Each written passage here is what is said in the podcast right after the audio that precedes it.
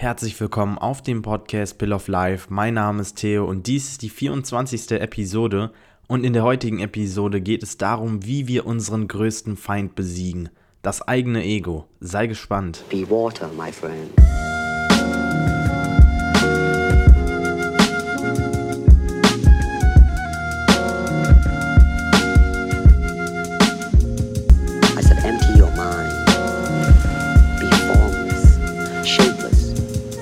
Water, my friend. Freut mich, dass du wieder eingeschaltet hast. Es ist gefühlt sehr lange her, dass ich wieder ins Mic gesprochen habe, denn die letzten Episoden habe ich alle im Voraus aufgenommen und in dieser Zeit hat sich einiges getan. Nicht mal dieses Wochenende war ich auf der Bezirksmeisterschaft und konnte den ersten Platz erzielen. Mit diesem Wettkampf konnte ich mich für die deutsche Meisterschaft qualifizieren und das Ganze ist insofern erfreulich, weil mein Rücken auf dem Weg der Besserung ist. Ich konnte ja die Wochen davor nicht so gut trainieren, wegen einer Zerrung im Rücken.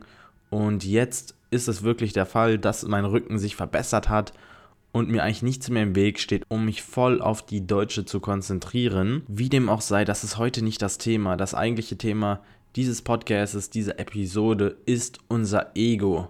In der heutigen Episode möchte ich dir dabei helfen, das Ego zu besiegen oder besser gesagt, dir erstmal ins Bewusstsein rufen, was das Ego ist. Und damit möchte ich gleich anfangen. Damit man erstmal überhaupt versteht, was das Ego ist, sollte man verstehen, was das Ego macht. Das Ego macht Folgendes. Und zwar sorgt das Ego in uns dafür, dass wir ein falsches Selbstbild von uns kreieren. Und dieses falsche Selbstbild macht uns unglücklich. Das hat zur Konsequenz, dass wir unser Leben damit negativ beeinflussen und noch schlimmer das Leben von anderen Menschen und unserer Umwelt. Und ich zähle jetzt einfach mal ein paar Gefühlszustände oder Emotionen auf und will dir da mal vorzeigen, was diese Emotionen mit dem Ego zu tun haben oder besser gesagt, dass diese ganzen Emotionen auf das Ego zurückzuführen sind. Und ich bin mir sicher, du wirst dich mit vielen dieser Emotionen identifizieren können. Und zwar sind die Emotionen Hass, Groll, Wut, Ärger, Unzufriedenheit, Ungeduld, Gereiztheit, Nervosität, Gier, Neid, Angst, Eifersucht. All das sind Gefühle, die zur Konsequenz haben, dass wir uns unglücklich fühlen oder besser gesagt kein Glück verspüren können. Und das liegt daran, weil das Ego ein falsches Selbstbild von uns schafft. Wir identifizieren uns mit den falschen Dingen und kreieren daraus ein falsches Selbstbild, als seien die Dinge, mit denen wir uns identifizieren, wir selber. Sei es jetzt beispielsweise unsere Besitztümer, unsere Reputation, also der Ruf von uns, die Rolle, die wir in der Gesellschaft haben. Ganz egal, all das sind Konstrukte, mit denen sich unser Ego identifiziert. Und wenn wir uns von unserem Ego kontrollieren lassen, dann ist unsere Welt bestimmt von Bewertungen, Vergleichen. Das kann man sich so vorstellen. Man schaut immer nach links und rechts und man ist nicht mit sich zufrieden und schafft sich dadurch in gewisser Weise eine eigene Welt mit Werten. Also man kreiert eine Wertevorstellung, in der es gut und schlecht gibt. Und gut und schlecht basiert letztendlich nur auf der eigenen Annahme. Und in dieser Welt, die man sich im Prinzip selber erschafft, ist man abhängig dann von diesen Dingen, mit denen man sich identifiziert. Sei es jetzt die Position in der Gesellschaft, sei es die Beziehung zu Menschen, alles, was wir nicht besitzen, davon machen wir uns abhängig und identifizieren uns damit. Dementsprechend ist dann Glück nicht ein Seinszustand, also wir sind nicht glücklich, sondern wir besitzen Glück. Und wenn man Dinge besitzt, dann ist man auch relativ schnell abhängig davon, denn es sind externe Dinge, es sind nicht Dinge, die von uns kommen, die wir entstehen lassen. Nein, es sind Dinge, die wir uns aneignen müssen. Und auf lange Sicht kann man so nie glücklich werden. Und was ist denn jetzt aber genau das Ego? Das kann man sich so vorstellen, dass das Ego die Identifikation mit den Gedanken ist. Also, dass wir Menschen denken, das ist unumgänglich. Aber in dem Moment, in dem du dir sagst, ich bin das, was ich denke, also in diesem Selbstdialog, in diesem Dialog, den du mit dir selber führst, ist es das Ego, was aus dir herausspricht. Denn sobald du dir ja deiner Gedanken bewusst wirst, weißt du ja, es gibt ja noch viel mehr als nur Gedanken. Denn irgendjemand muss sich ja dieser Gedanken bewusst werden. Und es sind ja nicht die Gedanken, weil du in dem Moment ja gedacht hast. Klingt sehr widersprüchlich, aber das ist nun mal so. Und das Identifizieren mit den Gedanken bedeutet, dass du ein Selbstwertgefühl aus diesen Gedanken ziehst. Also, man kann es sich so vorstellen, dass du in dem Dialog. War mein fucking Handy, Alter. Shit. Dass man während diesem Dialog sich quasi sagt, ich bin, was ich besitze, was ich kann, was ich weiß und welche Leute ich kenne. Und übrigens, diese ganzen Infos habe ich eigentlich in Anführungsstrichen nur aus dem Buch von Eckhart Tolle, Eine neue Erde, entnommen. Aber weil es so ein zeitloses Thema ist, denke ich mir, dass es von Relevanz ist und ich klatsche das Buch auch nochmal in die Beschreibung und das wird ein, das wird ein Affiliate-Link sein, sprich von den, keine Ahnung, wie viel in Euro das kostet, werde ich, was weiß ich, ein paar Prozent bekommen. Amazon geiert da, aber das ist mir eigentlich auch scheißegal, ob ich jetzt das Geld bekomme oder nicht. Mir ist es wichtig, dass du dieses Buch liest, denn es hat mein Leben verändert. Und was ich gesagt hatte, war, dass man sein Selbstwertgefühl aus diesen Gedanken schöpft. Man identifiziert sich mit seinen Besitztümern, mit den Erfahrungen, die man in seinem Leben gemacht hat. Also angenommen, du hast eine traumatische Erfahrung gehabt, dann identifizierst du dich mit dieser Erfahrung. Du denkst dir, ich bin dieser Mensch, zu dem mich diese Erfahrung gemacht hat quasi, obwohl diese Erfahrung in der Vergangenheit liegt. Und der allerwichtigste Schritt, um sich abhängig von dem Ego zu machen, was in uns steckt, jeder hat es in sich.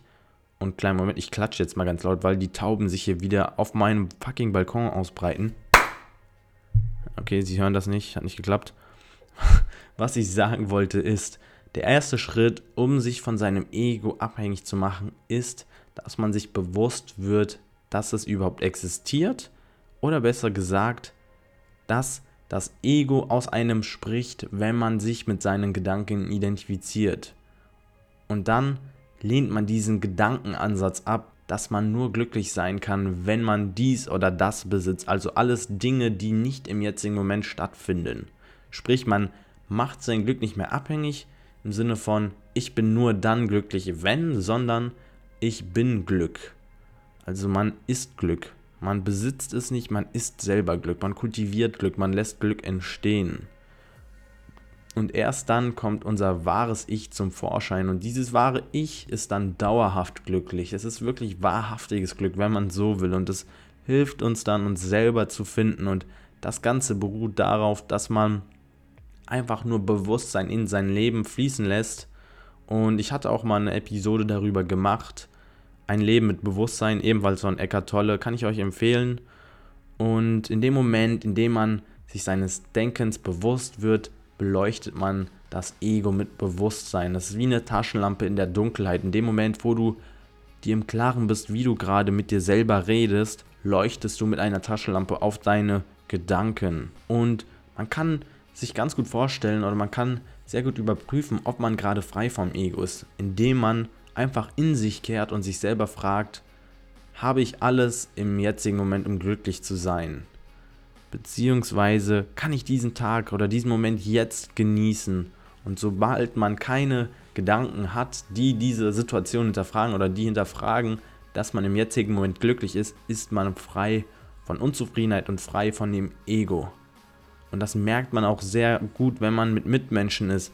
Wenn man beispielsweise in einer Menschenmenge ist oder besser gesagt mit seinem Freundeskreis unterwegs ist und man verspürt dieses Gefühl von Neid, wenn jemand gerade eine Geschichte erzählt, dass er, was weiß ich, letzte Woche in Tipico einen Hunderter Schnapp gemacht hat oder so und man verspürt dann dieses Gefühl von Neid, dann ist es das Ego wieder. Denn wir haben ja gesagt, das Ego in uns vergleicht sich gerne, stellt sich gerne über Leute, betitelt Sachen als gut und schlecht. In dem Moment, in dem du merkst, dass sich der Neid aufbrodelt, dann weißt du, ah, das ist das Ego.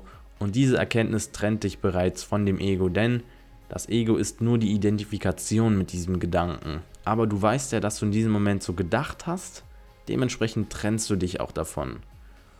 Und die Konsequenz davon ist, dass man sich nicht mehr von diesen Emotionen, die dann zum Vorschein kommen, kontrollieren lässt. Nein, das nächste Mal, wenn dann Neid auftaucht, dann weißt du, ja, das ist das Ego in mir drin. Das ist aber nicht schlimm, denn ich weiß ja gerade, dass ich so fühle.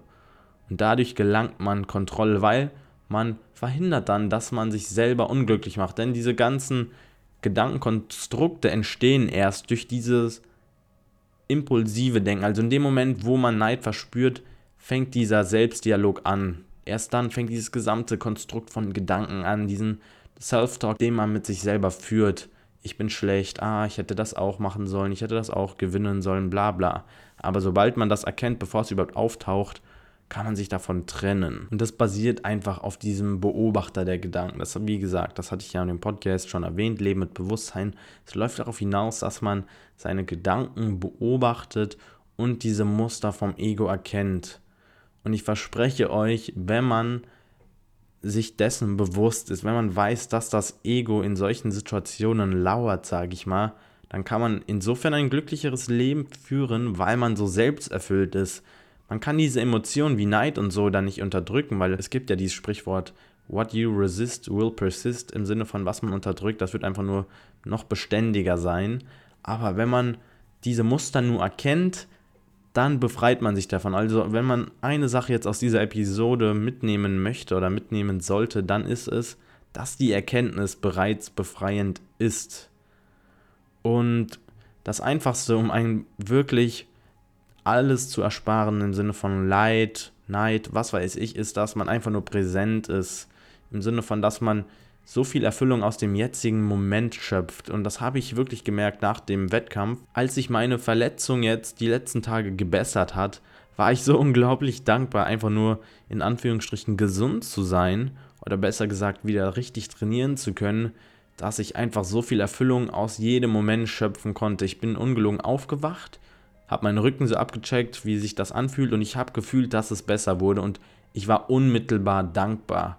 Natürlich ist das jetzt nicht ideal, weil meine Dankbarkeit sollte ja nicht davon abhängig sein, ähm, wenn mein Rücken funktionsfähig ist. So gesehen sollte ich ja auch ein dankbares Leben führen können, auch wenn ich verletzt bin. Aber solche Rückschläge, sage ich mal, die geben uns oft die Wertschätzung und ich finde, das ist dann immer ein guter Reminder, bedingungslos glücklich zu sein. Nicht, wenn man gesund ist nicht, wenn man krank ist, sondern dauerhaft. Also auch wenn man einen verletzten Rücken hat, sollte man dankbar sein für sein Leben, denn es hätte ja so gesehen noch schlimmer sein können.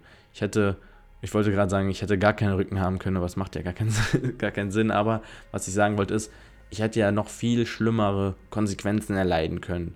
Aus diesem Grund sind so Erfahrungen wie selbst eine Grippe nur, wenn man eine Woche im Bett liegt, dann ist man ja auch so dankbar, dass man wieder gesund ist und wieder normal essen kann beispielsweise. Nur der Fehler ist dann, dass man diese Dankbarkeit nach ein paar Tagen nicht mehr wahrnimmt und dann wieder zurück in den Alltag kehrt. Aber wenn man ein bewusstes Leben führt, ist man dauerhaft glücklich. Denn im Grunde genommen ist ja unser Leben nichts anderes als eine Anhäufung von Momenten. Und was bringen uns schöne Momente, wenn wir in diesem Moment, in dem die stattfinden, gar nicht bei der Sache sind? Das kann man sich vorstellen wie an einem Geburtstag oder so, wenn alle an der Geburtstagstorte sind und man mit dem Handy beschäftigt ist und man verpasst diesen magischen Moment, wo die Person die Kerze auspustet. Und der Moment mag zwar stattgefunden haben, aber man war selber nicht präsent und dementsprechend konnte man gar nichts aus diesem Moment schöpfen. Und ich sehe das Leben im Grunde genommen als ein Schöpfen oder Ausschöpfen, keine Ahnung, wie man es sagen soll, von den schönsten Momenten im Leben. Und die schönsten Momente im Leben sind die Momente, denen wir am meisten Aufmerksamkeit schenken. Und ich will jetzt hier nicht wie, wie der Weise in Person klingen, deswegen cutte ich jetzt diese Episode, mache hier Schluss. Aber ich hoffe, man konnte irgendeinen Wert aus dieser Episode entnehmen. Und es macht mir einfach momentan mega Spaß alles. Der YouTube-Kanal, der übrigens seit nicht mal einer Woche draußen ist, läuft auch. Ich habe positives Feedback bekommen zu dem Vlog. Es freut mich wirklich richtig krass, dass Leute den Content feiern. Also falls du den YouTube-Kanal noch nicht abgecheckt hast, dann nimm dir diese eine Minute, tipp auf YouTube Pill of Life ein und du wirst auf meinen Kanal weitergeleitet. Dort erwarten dich spannende Vlogs und tiefgründigere Themen sind geplant. Das wollte ich auch im Grunde genommen heute schon sagen. Also, wenn dir diese Episode gefallen hat, dann nimm dir bitte noch eine Minute Zeit und schreib mir eine ehrliche Rezension. Das würde mir wirklich unglaublich viel bedeuten. Und wenn du es nicht machen möchtest, ich liebe dich trotzdem.